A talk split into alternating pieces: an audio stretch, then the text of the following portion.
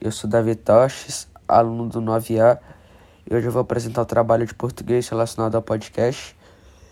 Eu fiz um poema de Carlos Drummond de Andrade, e primeiramente eu vou ler um pouco sobre ele. Carlos Drummond de Andrade nasceu em Itabira, interior de Minas Gerais, no dia 31 de outubro de 1902. Drummond foi um poeta, cronista e contista, sendo um dos mais renomados da história do Brasil. Dentre suas principais obras estão Confidência do Itabirano, No Meio do Caminho, Poema Tete Faces e José. Carlos Drummond de Andrade faleceu no Rio de Janeiro no dia 17 de agosto de 1987. Agora eu vou ler o poema que eu escolhi dele, e o poema se chama José. E agora, José? A festa acabou, a luz apagou, o povo sumiu, a noite esfriou. E agora, José? E agora você? Você que é sem nome, que zomba dos outros. Você que faz versos, que ama, protesta. E agora, José? Está sem mulher, está sem discurso, está sem carinho. Já não pode beber, já não pode fumar. Cuspir já não pode.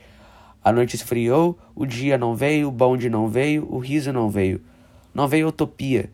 Tudo acabou, tudo fugiu e tudo mofou. E agora, José? E agora, José? Sua doce palavra, seu instante de febre, sua agulha de jejum, sua biblioteca, sua lavra de ouro, seu terno de vidro, sua incoerência, seu ódio. E agora? Com a chave na mão, quer abrir a porta. Não existe porta. Quer ir para o mar, mas o mar secou. Quer ir para Minas. Minas não há mais. José, e agora? Se você gritasse, se você gemesse, se você tocasse a valsa vienense, se você dormisse, se você cansasse, se você morresse. Mas você não morre. Você é duro, José. Sozinho no escuro, qual bicho do mato, sem teogonia, sem parede nua para se encostar, sem cavalo preto que fuja a galope. Você marcha, José. José, para onde? É, esse foi o poema e agora eu vou ler a interpretação que eu fiz.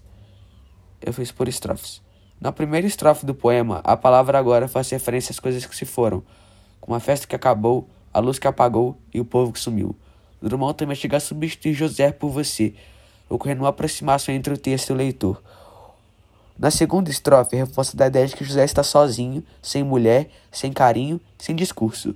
José também já não pode fumar, beber e cuspir. Após Drummond dizer na primeira estrofe que a noite esfriou, ele reforça essa ideia na segunda, para acrescentando que o dia não veio. Antes do dia também não veio o riso e a utopia, além do bonde. Para reforçar a tristeza, também é retratada no poema que tudo acabou, fugiu e mofou. Na terceira estrofe é retratado coisas imateriais, como doce palavra, instante febre, gula e jejum. Também é retratado coisas materiais, como biblioteca, lavra de ouro e terno de vidro. Tudo isso acabou, nada permaneceu. Na quarta estrofe, você já não sabe mais como agir. Não encontra solução para o desencantamento com a vida.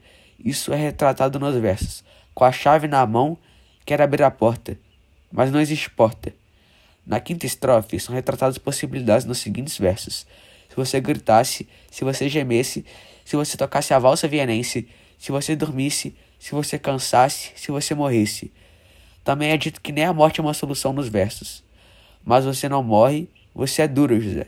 Na sexta estrofe retratado sua solidão nos versos, sozinho no escuro, qual bicho do mato, sem teogonia, sem parede nua para se encostar, sem cavalo preto que fuja a galope. Agora eu vou falar um pouco dessa foi a interpretação e agora eu vou falar sobre o contexto histórico. O poema foi escrito durante uma época tensa no Brasil e no mundo. O Brasil havia acabado de entrar na era do Estado Novo e o mundo passava pela Segunda Guerra Mundial. Agora eu vou falar sobre as figuras de linguagem e eu encontrei as principais que eu encontrei foram três. É, a primeira foi a anáfora. A anáfora está presente na terceira e na quinta estrofe com os versos sua agulha de jejum, sua biblioteca, sua lavra de ouro. E também a anáfora está presente se você gritasse, se você gemesse, se você tocasse a valsa vienense. Eu encontrei também a sinestesia no terceiro, na terceira estrofe no verso, sua doce palavra. Eu encontrei a antítese na terceira estrofe com o verso, sua gula e jejum.